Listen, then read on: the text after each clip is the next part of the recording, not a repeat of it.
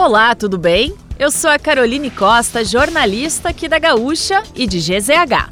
Não conseguiu acompanhar as principais notícias de hoje, segunda-feira, 6 de junho, ou das últimas horas?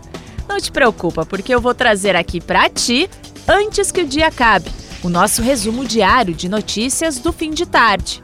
Então vamos lá.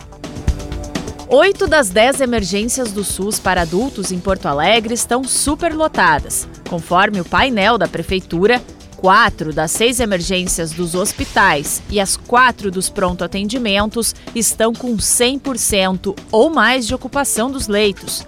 A situação mais crítica é registrada na UPA Moacir Clear, onde há 48 pacientes internados para 17 leitos. Em nota, a Secretaria Municipal da Saúde disse que o aumento da procura nas últimas semanas foi principalmente por pessoas com sintomas respiratórios e que está em um esforço permanente para abrir mais vagas. Ainda na capital, a Polícia Civil está analisando imagens para identificar o autor de assassinato durante briga no Bonfim neste final de semana. Imagens gravadas por uma testemunha ajudaram a segunda Delegacia de Homicídios e Proteção à Pessoa de Porto Alegre a complementar informações colhidas em depoimentos.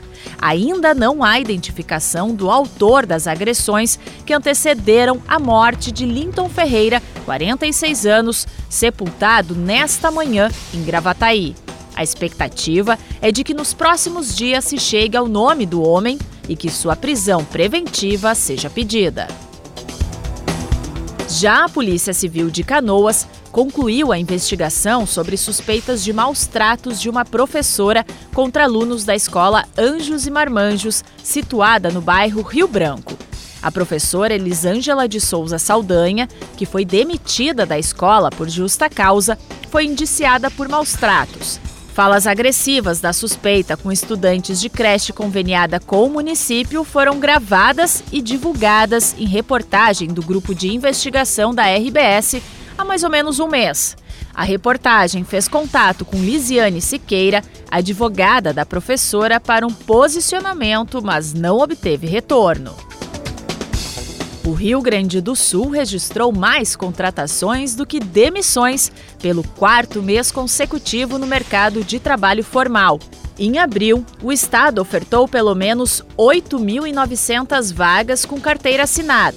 Foram mais de 116 admissões e pelo menos 107 mil desligamentos no mês. Os dados são do novo CAGED divulgado hoje pelo Ministério do Trabalho e Previdência. Na comparação com os números de cada um dos três primeiros meses do ano, o montante de abril mostra desaceleração. Já em relação ao mesmo mês de 2021, quando o Estado fechou 2.400 postos em razão da pandemia, o salto apresenta melhora.